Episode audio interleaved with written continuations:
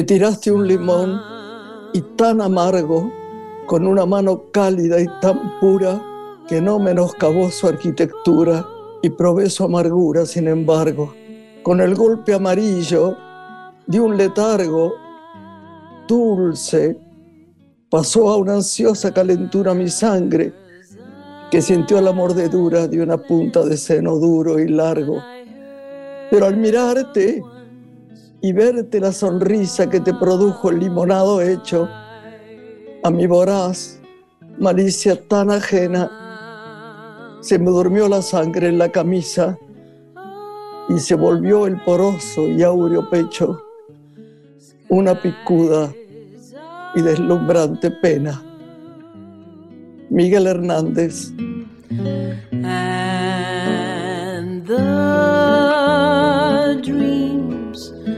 That you dare to dream really do come true. Lore, corazón, buenas tardes, noches. Hola Grace, qué lindo encuentro, un cariño a toda la audiencia con este gran poeta y dramaturgo que nos has regalado hoy. Sabes Lore que a mí lo traje porque de algún modo extraño, no sé por qué, caigo siempre en pensar en Miguel Hernández, ¿no? Vos pensás que él no estudió, casi te diría que nada. Vivió en un ocultamiento total, con un desamparo y hambre, con una mujer que, que, le cantó a las nueve lunas y que era lo más doloroso del mundo y murió de la manera más dolorosa. Y sin embargo, como decía una vez Elena Goñi, todos conocemos las mismas palabras y no las sabemos usar. ¿Cómo puede ser que escriba también? Que escriba, por ejemplo, en otro poema, ¿te acordás?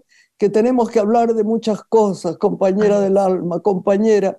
Es de una emoción, Lore, que a mí me gustaría que la gente que pudiese descubriera a Miguel Hernández, a pesar del tiempo que pasó.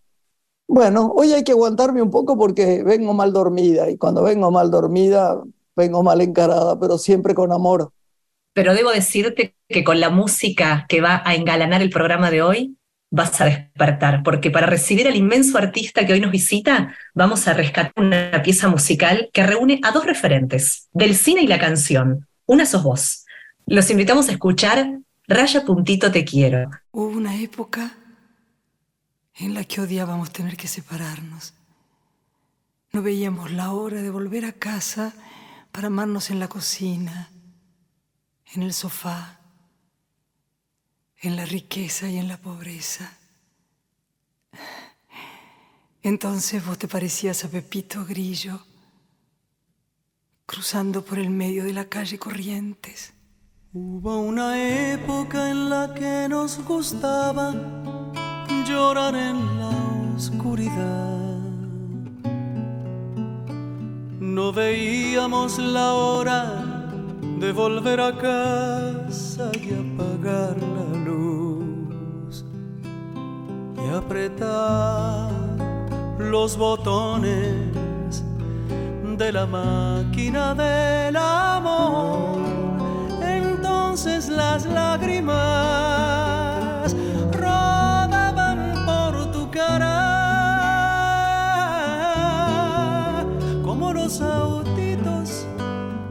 chocadores del Hollywood. Últimamente lo que más nos gusta es decirnos cosas en código morse. Raya, puntito, mírame un poquito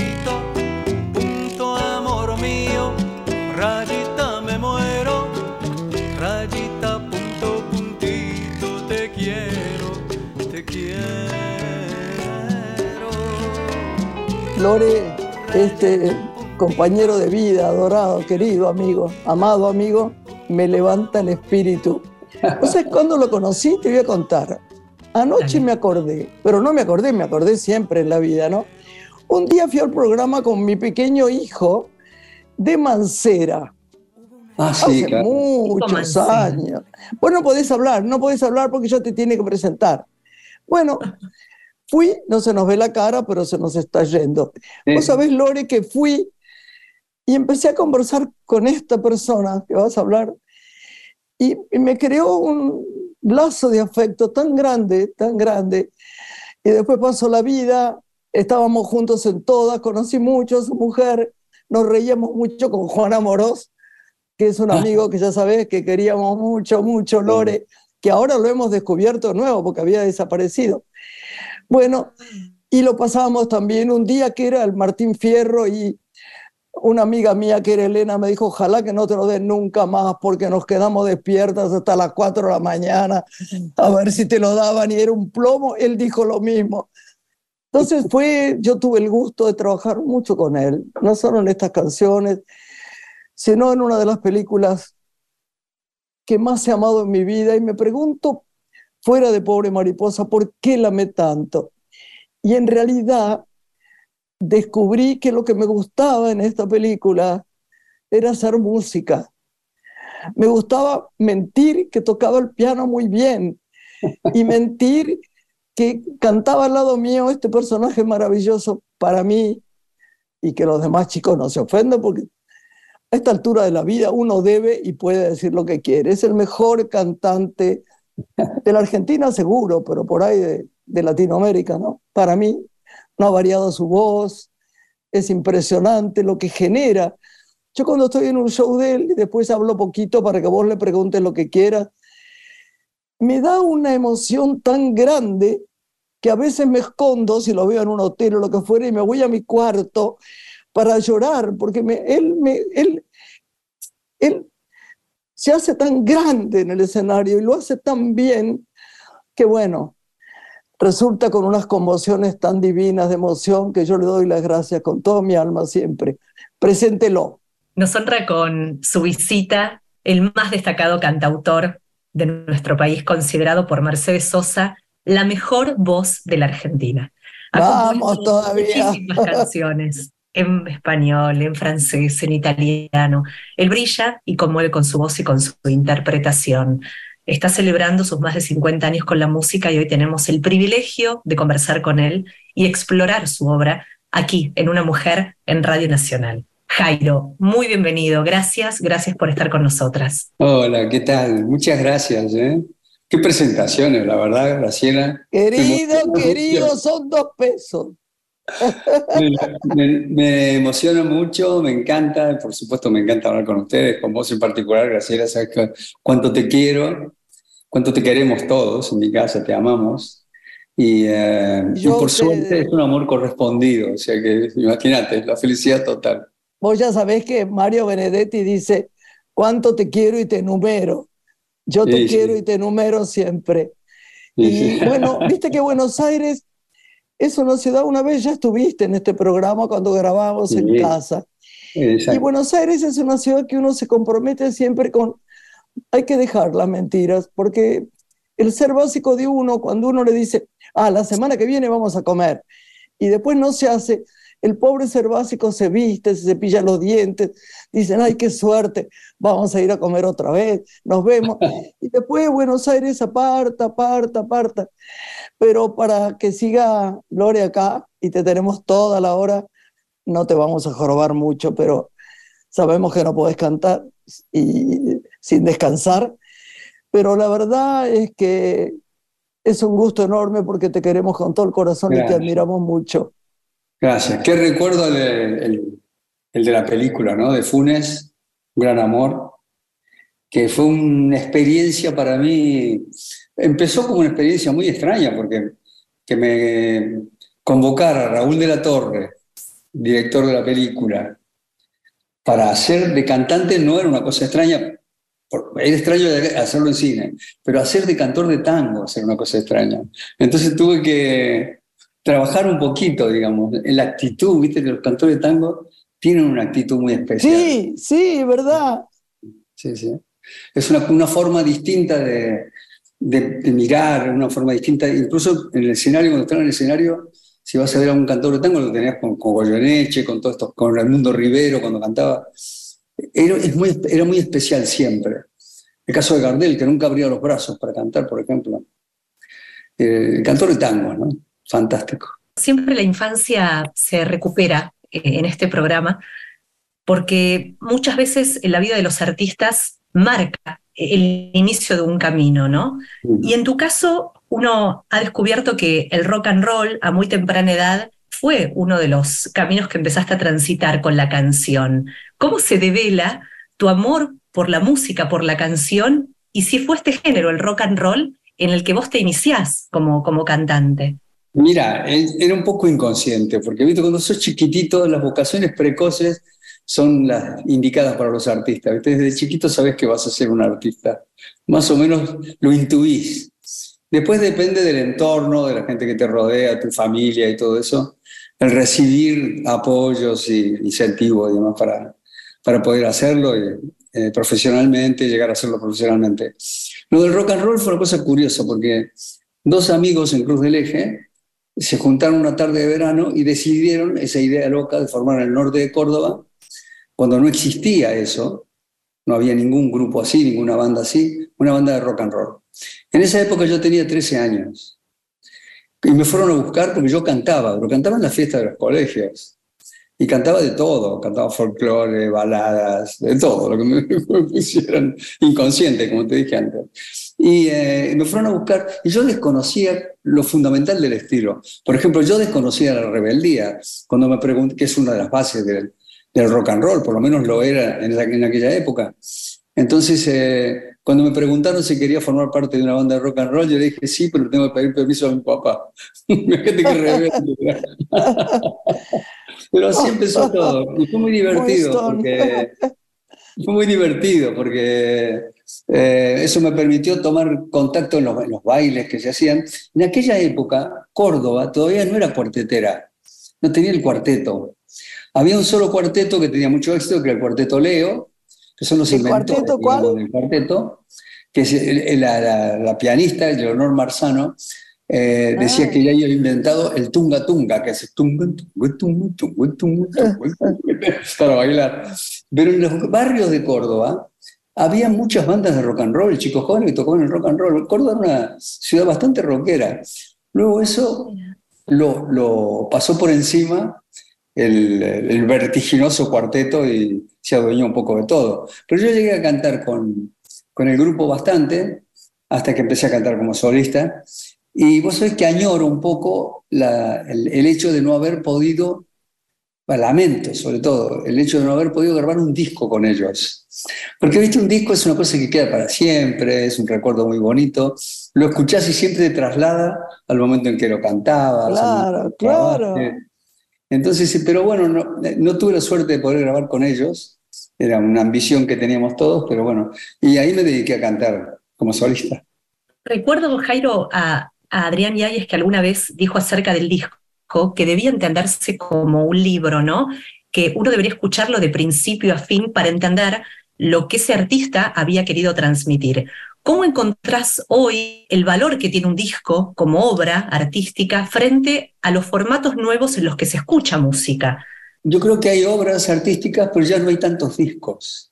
Es decir, los discos, la industria discográfica ha cambiado tanto, tanto. Yo lo he conocido en casi todos los formatos, porque empecé a grabar cuando tenía 15 años y no he parado de grabar hasta ahora. Eh, pero ahora se, la música que se lleva está totalmente eh, influenciada, por supuesto, por la tecnología y por los medios que, que, imponen la tecnología como difusión también, ¿no? Entonces los discos prácticamente no se hacen, no, no se fabrican, no se fabrican muy poco, van editando canciones sueltas, ¿no? De su nuevo trabajo, esta canción. Pero no sacaron el disco, sacan la canción. Es verdad, verdad. Cuando llegan a la décima, a la décima segunda canción, entonces ahí eh, se edita el disco. Yo estoy haciendo un poco eso ahora con, un disco que estamos grabando con Lito Vitale, que es el segundo volumen de, de una, una, recopilación que estoy haciendo de canciones mías, cantadas con otros, con otros intérpretes, eh, bueno, con el deseo justamente de, darles a las canciones una vida distinta, una vida diferente, porque cada uno de los cantantes le, pone su, su estilo, ¿no? Y, es muy bonito para uno que es autor de las canciones, es muy bonito escucharlas eh, cantadas de una manera distinta, ¿no? Y bueno, estamos haciendo eso. Hemos grabado dos canciones hasta ahora, hemos grabado eh, Morir enamorado con Jorge Rojas Y eh, en este volumen, ¿eh? porque es el segundo volumen que ya vamos a editar. Y, y, el otro día grabé con Sandra Mianovich Carpintería José, que es una canción sobre la historia de la Sagrada Familia, pero vista desde la emoción del padre en esta ocasión. Claro, claro. Vos sabés una cosa que te, te voy a contar algo. Se agrandó Chacarita, se llama esta parte. O sea que el, el otro día, ayer, antes de ayer, ¿no? Me llama Juan Cruz y me dice, ¿oíste la canción de Virus, mamá? ¿Estás en la canción de Virus? Digo, no puede ser. Sí, vela, oíla. Casi me muero. Lo puse ahí en redes sociales porque... Lo vi, lo vi, lo vi. ¿Viste? Me emocionó tanto, no podía creer. Digo, ¿cómo? Tenemos la Grociela, tenemos Borges, tenemos Maradona.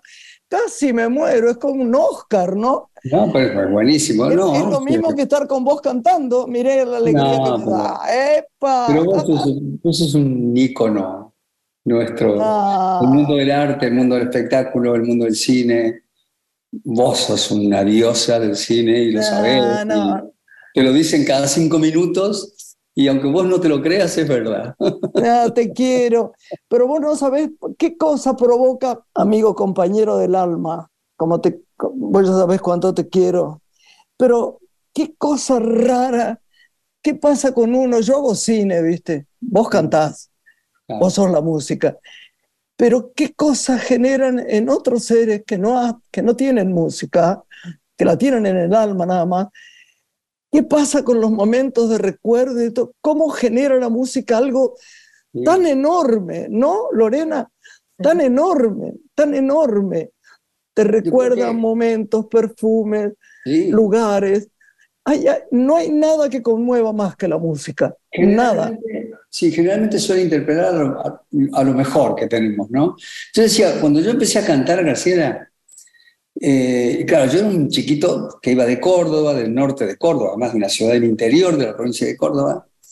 Y cuando volví, lo único que había hecho en realidad en Buenos Aires era hacer pie en Buenos Aires. Pero Buenos Aires es la ciudad faro, digamos, en Argentina, y Claro. del espectáculo, y hacer pie ahí, grabar un disco y demás. Cuando volví a Cruz del Eje, que es el lugar donde yo nací, me recibieron casi como un héroe.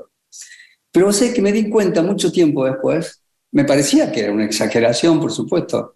Después me pusieron, me llamaron a recato mis amigos, mi familia, todo, me pusieron los pies sobre la tierra, pero yo creo que eh, en el interior, sobre todo, en ciertas ciudades o pueblos del interior, en aquella época al menos, cuando uno lograba eso, hacer pie en Buenos Aires, grabar un disco y demás, era como un triunfo personal, pero un triunfo que era tomado por los demás como un triunfo de todos, de todo el pueblo, de toda la ciudad. O sea, todos se habían reflejado, o sea, habías conseguido algo que a todos les hubiera gustado conseguir. Y eso lo consigue solamente un hecho artístico, en los artistas, digamos. Vos sabés que una amiga mía, que, que- que quiero mucho, que vive en San Luis ahora, te fue a ver, pero no, no, ella eh, habla muy rápido, no, no entendí bien el- lo que me puso. Entonces terminó y, la- y lo vi a Jairo, dijo. Y yo, viste, ahí tomé la palabra, dije, a ver, ¿qué opinaste de mi amigo? Hizo un silencio grande porque me, me- me mandó un link, te lo voy a mandar después a tú, porque es bastante sorprendente. Me dijo, me quedé tan petrificada, tan emocionada, que a la salida me pregunté qué había vivido, qué había pasado por la emoción contenida que tenía. Me fui a un bar de la esquina, esto es brutal. Mi marido no me quiso comer porque había una, una comida, me dijo algo así, un asado. Y me puse a llorar. Y me quedé quietita ahí. Y vos es que me pareció que era un regalo para vos. No te lo puse porque, bueno, fue hace bastante. Y sí, Pero me, me pareció tan lindo. ¿Cómo te pareció? No sé, me quedé petrificada. Me, me- me llené de tanta emoción que después no me podía levantar y me fui a la esquina y me tomé un café y me puse a llorar. Dice, increíble, ¿no? elogio, ¿no? Que es un elogio, hay que tomarlo como un elogio maravilloso, por supuesto. Me encanta. Vos no viste que, vos no viste que en tus canciones, mirá que yo me las sé todas, ¿no? Pero cantás una y mil veces Estar enamorado, que es mi favorita en- en- a través de los años. Hay muchas que son favoritas. Cuando voy a tus recitales, Mm. los veo al lado, viste que voy, me siento más atrás y miro, a veces adelante y miro. Gente que la vio y que la oyó y que te tuvo delante y sigue llorando y emocionándose. Vos generás una cosa que no genera nadie, porque es como una película. Mira, cuando uno ve una película, le pone el principio, suponete, nueve adjetivos, todo bien. La segunda vez le pone seis o siete, porque hay algo que descubre que no. Vos al revés, vos cantás y generás más y más y más. Eso es un privilegio de Dios, tuyo, de, de la vida, de, no sé, del Espíritu Santo. no, lo, cierto, la verdad es que, eh, vos sabés que mi padre me decía que yo tenía tres posibilidades cuando era chiquito. Mi viejo, ¿viste? que trabajaba en el ferrocarril, que no tenía nada que ver con el mundo del espectáculo ni con el arte, me decía, vos vas a ser cantante, vas a ser músico porque cantas muy lindo, me decía, yo era chiquito. Dice, o vas a ser pintor, porque dibujas muy bien, hacía todos los dibujos de la escuela. Llegaba el 9 de julio y viste, dibujaba la, la casita de Tucumán de escuela. O vas a ser jugador de fútbol, me decía. Pero eso yo creo que lo de jugar de fútbol era más un deseo personal de él que mío. Y, eh, bueno, salí cantante y, me, y, estudié también pintura y me gusta mucho pintar también. Atendiendo a, a la música que hoy escuchan los, ah, los adolescentes, ¿no? Y a quienes son para ellos hoy referentes, estos influencers de diferentes países que, que los convocan y los interpelan. ¿Cómo crees que se podría acercar a los grandes compositores, muchos de los cuales tal vez ellos no conocen, Mm. siendo desde la escuela, desde el hogar, de qué manera acercarles la otra música. Cada generación tiene su música. Yo me acuerdo cuando yo era, cuando venía a cantar por primera vez a Buenos Aires, cantaba en el programa La Escala Musical, que estaban los gatos, estaba Sandro y los Fuego, todos estos, y éramos todos jóvenes, yo tenía 15 años, Sandro tenía 18, éramos muy jóvenes, y eh, bueno, teníamos nuestra música. Y los tangueros, la gente del tango decía, mira estos tipos con ese pelo largo, ¿a dónde van? Mira cómo se visten, ¿viste esa cosa? Bueno, y ahora pasa un poco con la música nueva, porque está teñida de toda esta cosa tecnológica que la disfraza un poco, o sea, es mitad música, mitad tecnología y ese tipo de cosas. Pero es la música de la generación nueva. Y hay que respetar los cambios generacionales, ¿viste? Yo respeto mucho eso. Y yo entiendo cuando un chico que tiene 18 años o una chiquita que tiene 15 quiere ir a ver la cancha de River al Duki, ¿viste? Me encanta. Que, y tiene deseo de ir a ver eso, me encanta. Porque es, el Duki le expresa, expresa a su generación. Digo el Duque por decir uno de los, de los intérpretes que son además famosísimos en todas partes, tienen éxito en todos lados. Hacemos una breve pausa, ¿les parece? Y seguimos conversando. Me parece fantástico. nuestro invitado. Tomaré un traguito de agua y seguiré acá. Morir enamorado. Nos canta ah, por favor. Y volvemos con él. Desde un postal en fondo me sonríe y Carolina con su mejor desde la tapa de un viejo semanario me declara su amor. Yo vivo enamorado sin remedio todas las noches frente al televisor de las muchachas que en rítmicos anuncios me venden ilusión. Vivir enamorado, soñando a cada rato, eso es vivir, Señor. Siguiendo aquellas vivas que pasan perfumando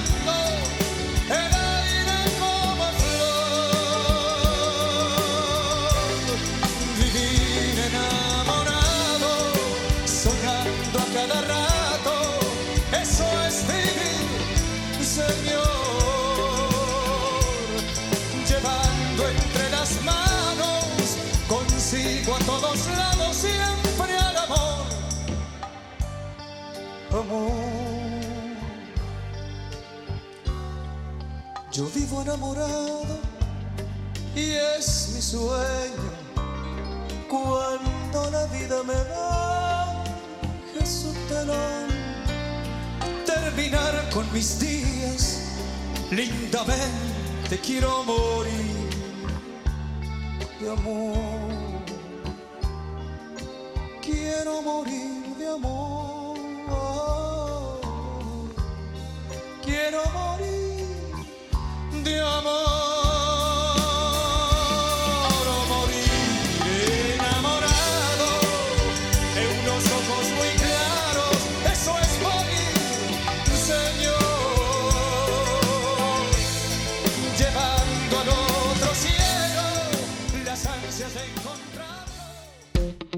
Una mujer. Con Graciela Borges. En la radio pública. Estás escuchando Una mujer. Con Graciela Borges.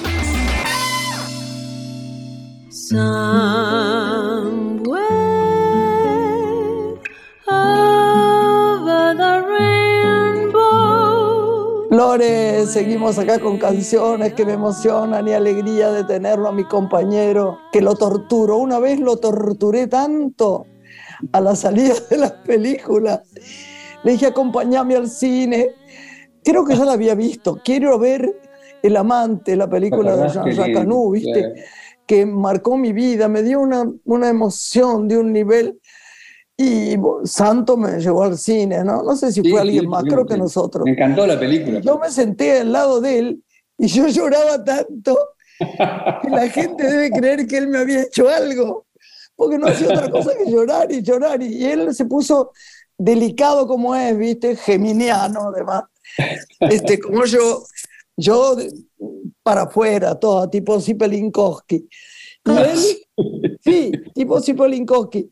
Y él, sí, sí, sí, muy emocionante, muy, ¿viste? Y no sabía qué hacer para contenerme, cómo me he No, reído. ese- aparte de una historia buenísima, pues, ese- el, el amante es una historia autobiográfica porque es... De de- Duras. De Marguerite Duras, sí, sí. Claro que es Cuando sigamos acá, sigamos. Mm. Jairo, nos preguntábamos cuál ha sido la obra más compleja que te ha resultado para interpretar y cómo te has preparado para ella. Bueno, hay varias, hay varias, varias complicadas, porque Sí, La primera de ellas fue viviendo todavía en España, cuando grabé un disco con poemas de Jorge Luis Borges. Porque tenía la particularidad del disco de que cada uno de los poemas estaba musicalizado por un compositor distinto argentino. Y la calidad de los compositores era tremenda. Estaba el Cuchi Leguizamón, estaba Alberto Cortés, Eladia Blasquez, Astor Piazzolla, Eduardo Falú, todo gente muy grande. Y yo era el más joven, el más chico. Y me convocaron para ponerle música a uno de los poemas. Pero les gustó mucho y, eh, y a Borges le gustó, cosa que era muy rara, porque a Borges no, le- no era muy melómano, que digamos. Borges, No, no, no música. era. No, no, no. Y entonces, eh, pero bueno, yo creo que le llamó la atención que yo manifestara que un chico, un, chico joven, porque yo tenía 25 años, cosa así, que un chico joven manifestara interés en cantar esos poemas. Eso yo creo que le llamó la atención. Más pero vos te nada. acordás que en Villa Victoria lo hice con vos. Sí, claro, hermoso. Una noche maravillosa. Oh, ¿Vieron increíble. lo que es la divinura de Villa Victoria? Qué bonito, ¿no? Cantaba y decía, yo decía algún poema, creo. Sí, sí, sí, sí. Y era, fue divino, divino, Mágico. inolvidable, con una noche de luna. No, mágico, mágico. Uno de los trabajos más complejos, porque eran estilos distintos, que cantar el Cuchi Leguizamón es difícil, ¿viste? Es un tipo, eh, un compositor, es uno de los compositores argentinos más personales, más complejos. Bueno, Piazzolla ni hablar. Después tuve la suerte de conocerlo mucho a Piazzolla, pero en ese momento yo no lo conocía. Y después otro trabajo está relacionado con Piazzolla, que fue muy complejo para mí, es una obra que hice en el Teatro San Martín, que se llama Crimen Pasional, que es la obra de un, de un eh, asesino serial, una cosa Sí. muy tremenda, una obra francesa, y la música son canciones todas de, de Astor Piazzolla. Y es muy tremendo, era tremendo porque era una cosa como unipersonal, digamos, pero muy dramático, muy trágico, contando cosas de su vida, y, y fue un, un impacto muy fuerte. Yo creo que fue probablemente el trabajo más, más difícil para mí llegar a hacerlo, porque tenía que hacer en el escenario cosas inverosímiles, qué sé yo, cantar, de repente cantaba una canción y sacaba alas, me salían alas y, intentaba volar, por supuesto no lo conseguía, y caía al suelo, actuación caía pura. pesadamente al suelo. y seguía cantando.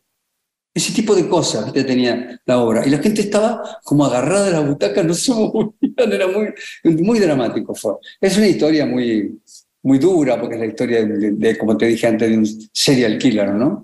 Que fue el último tipo, el último, que aguillotinaron, lo condenaron a muerte y lo pasaron por guillotina en Francia.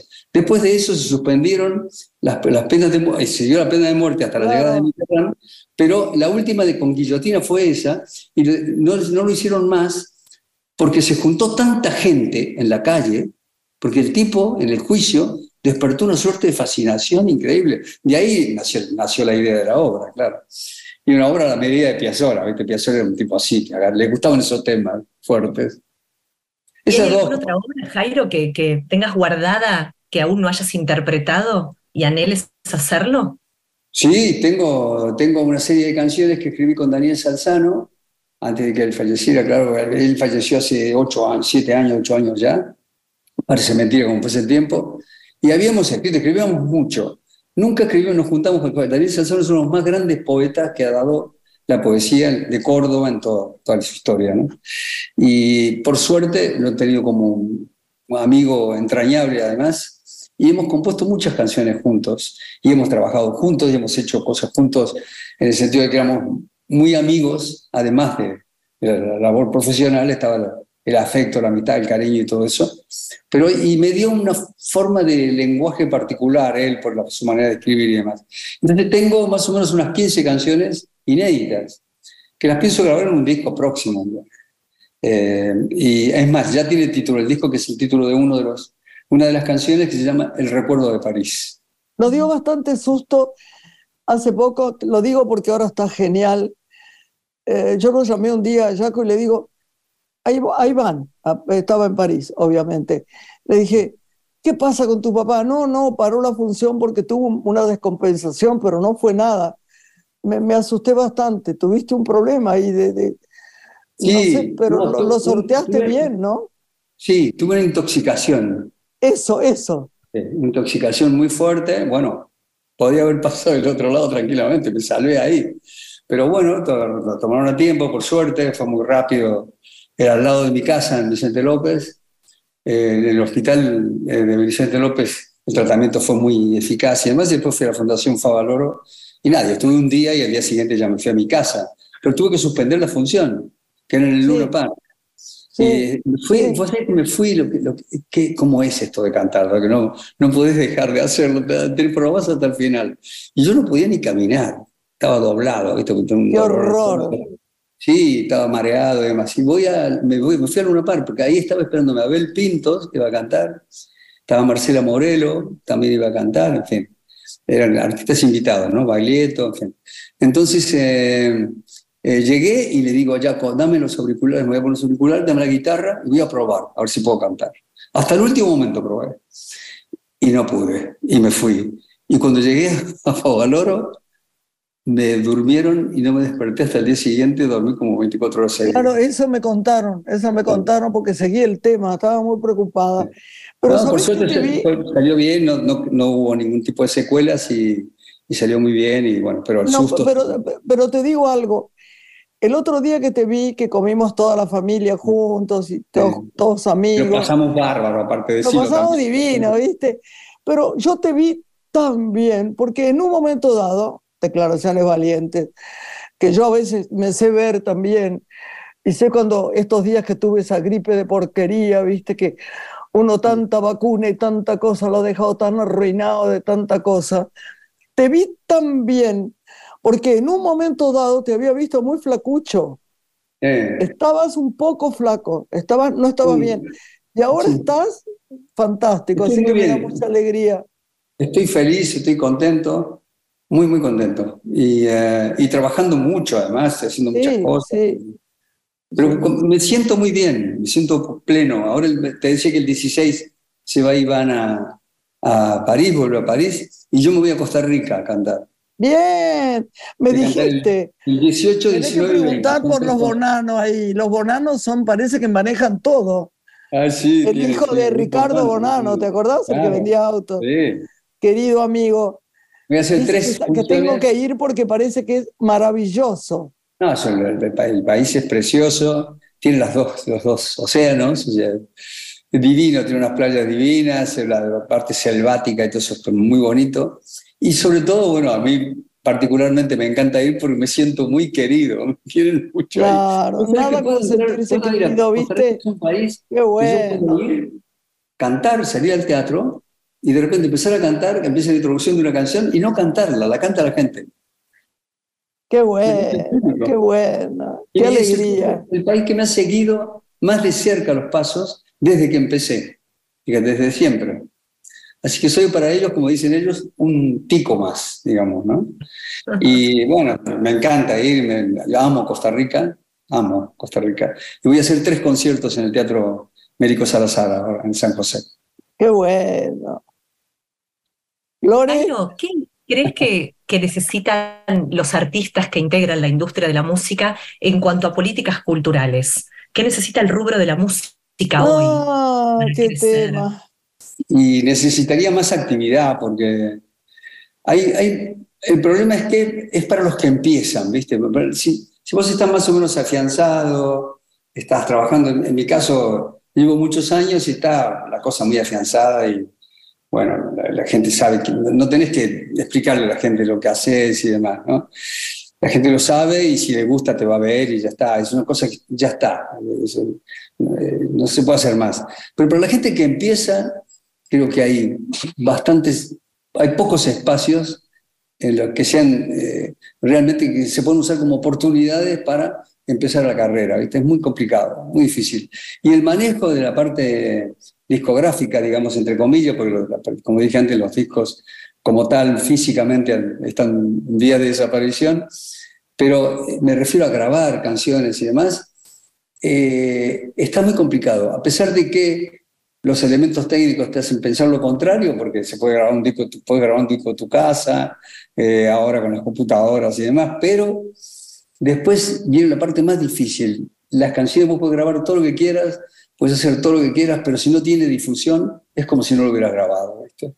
Entonces, eh, para los chicos jóvenes sobre todo, es muy importante eso, tener una puerta de entrada que les permita darse a conocer, darse a conocer de verdad, me refiero, tener un espacio de oportunidades, eso es lo que hace falta. Y eso se logra con políticas culturales, eso es cuestión de que se pongan las pilas. La verdad es que los últimos eh, gobiernos, bueno, algunos han tenido más política cultural que otros, pero eh, ninguno ha llenado completamente, la, ha satisfecho completamente lo que se necesita. sí absolutamente. El otro día hablábamos con Graciela en el marco de la literatura del impulso que da a la industria del libro la cantidad de editoriales pequeñas, no independientes, que surgen constantemente. En el caso de la música, ¿se sostienen los sellos independientes? Sí, yo, yo soy un artista independiente, yo soy fruto de la, de la producción independiente, porque si bien es cierto, yo los primeros dos discos los grabé con Luis Aguilé, que fue quien me llevó a España a grabar, y después ya me compró, su, me compró el contrato, le compraron a él, el contrato mío, como si fuera un jugador de fútbol, que se traspasan de un club a otro. Me compró una compañía alemana que se llama, se llama Ariola, que es la, la, división discos de BMG, digamos, una compañía alemana que vende de todo, discos, eh, libros, eh, que son una compañía muy grande, vende libros, justamente libros a domicilio y demás. ¿no? Bueno, la cuestión es que después de eso, cuando me fui a Francia, me convertí en artista independiente para siempre. Y la mayoría de los éxitos así grandes, bueno, por morir enamorado, por poner un, un, ejemplo de una canción que tuvo cierto reconocimiento, eh, la hice como independiente. Pero bueno, ya estaba más o menos impuesto, es decir, había, ya había tenido canciones que me habían colocado más o menos, en un buen, buen, me habían encaminado, digamos. ¿no? Es decir, eso es más fácil, pero lo que digo yo es que los chicos ahora no tienen la salida. hay tipos que graban en su casa. no, no tienen, no tienen la salida. Pero no. tiene difusión. ¿Entendés? No, no, es verdad. Pero sí, las compañías, bueno, los libros, los libros, afortunadamente, yo que soy un lector empedernido, acabo de leer un libro que me ha destrozado el corazón. Porque ¿Cuál? Es un, Decime. libro demasiado, demasiado, ¿Viste esos libros que te lo agarras y te hace daño, ¿viste? Leerlo. Y lo agarras ver, y ¿cuál? Contame. como, es un libro que se llama B13, V de, como V corta, 13, que en realidad es una apócope de, de, viernes 13, que es el día de mala suerte que tienen los franceses como los americanos, como, como nuestro martes 13, ¿no? Porque fue el día de los atentados en París, en el Teatro Bataclan, donde yo había actuado eh, varias veces, y en varias terrazas de los bares de París y demás, que mataron, murieron 131 jóvenes, ¿no? gente muy joven, que estaban en los bares tomando algo en una terraza, una cerveza, qué sé yo, llegaron y liquidaron, fue tremendo. Y esto es una, una, una especie de crónica judicial, el libro. Es eh, Emmanuel Carrère, que es uno de los más grandes escritores que hay en Europa en este momento, francés, hizo para la revista del Nouvel Ops una, una crónica judicial eh, relatando cada día, cada testimonio, cada todo del juicio a los responsables. ¿no? Y la verdad es que los testimonios, todo eso, Graciela, era tremendo, era una tortura. Y me decía, pero papá, me decía Jaco, papá, te estás matando con ese. digo, sí, pero no puedo dejarlo. No puedo dejarlo. ahora vos. Me habían recomendado leer, yo leo mucho policial, debo decir la verdad. Pero estaba leyendo mucho tiempo Mariana Enríquez eh, y ahora me, recomendaron un libro que dice que le gustaba Barack Obama, no porque le gustara a Barack Obama, lo leí, ¿eh? pero que se llama Fortuna. Vos sabés que lo empecé a leer y es una suerte de Scott Fitzgerald. Escribe tan bien este chico. Bueno. Ah, bueno. Pero no sabes, eso no se puede dejar porque es el comienzo de los 20 en adelante en Estados Unidos. Y tiene como un trillo de, novelas especiales, muy a la manera de, qué sé yo, de quién decirte, de, no sé, glorioso, algo de Julio Cortázar. Te pido por favor que, lo compres porque es fascinante. lo voy a buscar porque tengo que sacarme un poco de esto. Estoy todavía inmerso en la No, pero este léelo, léelo porque tiene que ver con eso de otra manera, de otra manera. Lee Fortuna. Sí. Bárbaro, bárbaro. Lo voy a leer, lo voy a leer. Me gusta muchísimo leer. Yo estoy escribiendo mi, autobiografía y eh, hace muchos años que estoy escribiendo. Primero, porque no soy escritor, y entonces eso me lleva muchísimo más tiempo, porque me gusta, soy muy perfeccionista y estoy corrigiendo permanentemente. Y, eh, y, pero ya lo tengo prácticamente terminado, es un libro de, de cuatro capítulos, en los que está el capítulo, bueno, cinco capítulos, eh, de Argentina, España, Francia, Argentina y el epílogo, ¿no? Y eh, con todo el, relato de mi, de, bueno, de la trayectoria y del periplo, digamos, que me llevó a vivir en países impensados o hablar y en otros idiomas, cosa que nunca había soñado hacer cuando empecé a cantar. Así que cuento todo eso y todo está ilustrado también por fotografías, algunas chiquitas, otras más grandes más, pero hay como 400 fotos. Fotografías de actuaciones, fotografías de personajes, de cosas, de esto. Bueno, vos podrías hacer 25 libros como ese, con fotografías. Pero em, la verdad es que eso me, lleva mucho tiempo. Es más, en mi casa ya no me creen que lo estoy escribiendo. Porque hace tantos años que lo estoy escribiendo, me dicen, nada, papá, ¿qué libro? Cuando digo, ah, tengo que escribir un poco el libro, dicen, ¿qué libro? El que estoy escribiendo. ¿Qué libro? Me dicen todo. No me creen.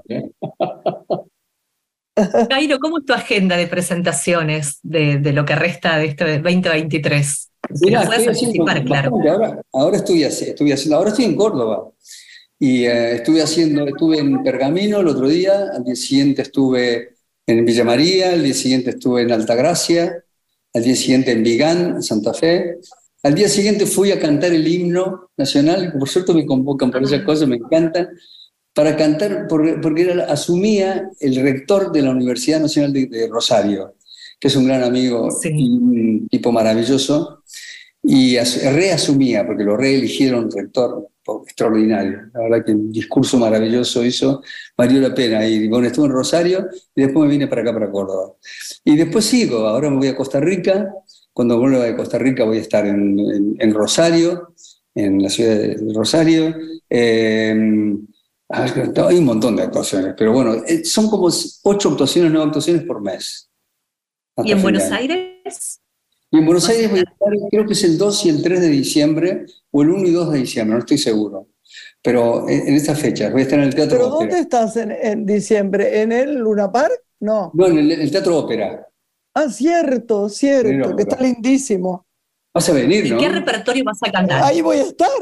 Sí. Si me contrataste ya, ¿qué me vas Sí, a ya borrar? Ya está. Raya Estoy puntito. haciendo un traje y todo. Intentando acordarme de memoria la letra. No, eso, hubo una época en que nos gustaba caminar por la ciudad. No, pero no, Tan lindo, tan lindo. Cuando grabamos eso, por Dios, qué bonito. ¿Cómo lo, cómo lo hicimos de belleza? Me encantó, me encantó. Qué bonito, qué bonito. Estaba emocionado Pedro Aznar, que era el productor del disco, que estaba emocionado. Muy bonito, muy bonito, muy bonito. Y bueno, entonces eh, el repertorio es, viste, cuando tenés un repertorio muy amplio, porque llevas muchos años cantando, ¿no? Porque compongo muchísimo. Pero llevas muchos años cantando, se acumula el repertorio. Y se hace difícil seleccionar, ¿eh? Para que tenga coherencia el espectáculo, para que sea algo, como decías al, al principio, que uno escucha un disco, del principio al final, para saber lo que quiso decir el cantante. Bueno, en el espectáculo pasa lo mismo. Un espectáculo debe tener una estructura, digamos, que le permita al espectador, al que está mirando el escenario y demás, que es una cosa tan mágica, eh, trasladarse a donde vos lo quieras llevar y, y yo donde los quiero llevar es a mi propia historia a través de las canciones. Entonces, la, la selección es complicada, pero tenemos un repertorio lindo, me parece. Decime, anda, ya tenemos que irnos, qué pena.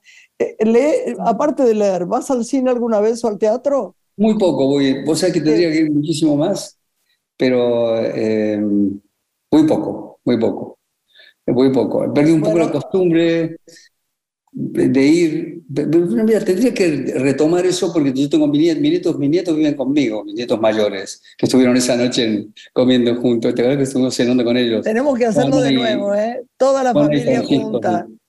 Bueno, quiero decirte que nos ¿no? tenemos que ir, pero te amamos. Te Gracias. agradezco eh. tanto. Te Es te difícil un grabar así. enorme. Dale, dale, beso enorme, eh, los quiero mucho. Dale, dale, te mucho, quiero. Estamos- estoy quiero. más que feliz de haberte tenido, mi amor. Un beso Besos muy a grande. toda Muchas la gracias, familia, un a toda la familia. Gracias, eh, gracias. Un beso enorme. Un beso. cualquier momento. Chau, Lore. Adiós. Nos despedimos. Hasta la Nos próxima. despedimos. No. chau. Para coronar este programa, nos despedimos con música, escuchando a Jairo en vivo, interpretando Le Diable. Le diable est de retour sur la terre. Le diable visite les deux hémisphères. Le diable voudrait se mettre dans le vent. Le diable pourrait trouver ses vingt ans. Le diable, en se regardant dans la glace. Le diable se dit bon Dieu comme ça passe. Le diable, il est grand temps maintenant. Le diable de remettre à l'entraînement. Est chitant, il est taré, il est mutant, il est drogué ou président, les diables. Il est ministre ou militaire, ayatollah ou fonctionnaire, roi du pétrole ou émissaire, les diables. Il est chasseur, il est voyeur, il est clameur, il est tubeur, il est rumeur, il est tasseur, les diables. Y a plus de mal à faire le mal, on vend le souffle chez les curés, il a des cœurs prêts de chadirer les diables. Il qui m'arrachent et crèvent les yeux au ciel, les pieds sous terre et puis les tripes pour l'enfer, le diable. Il a mis son énergie, il s'aliénise, se débilise, il est usé, il va craquer, le diable.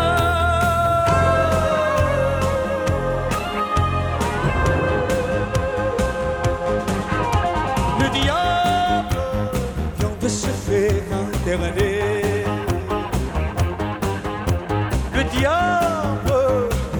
Se référer une santé. Le diable, victime de l'homme d'aujourd'hui. Le diable a des cauchemars diaboliques.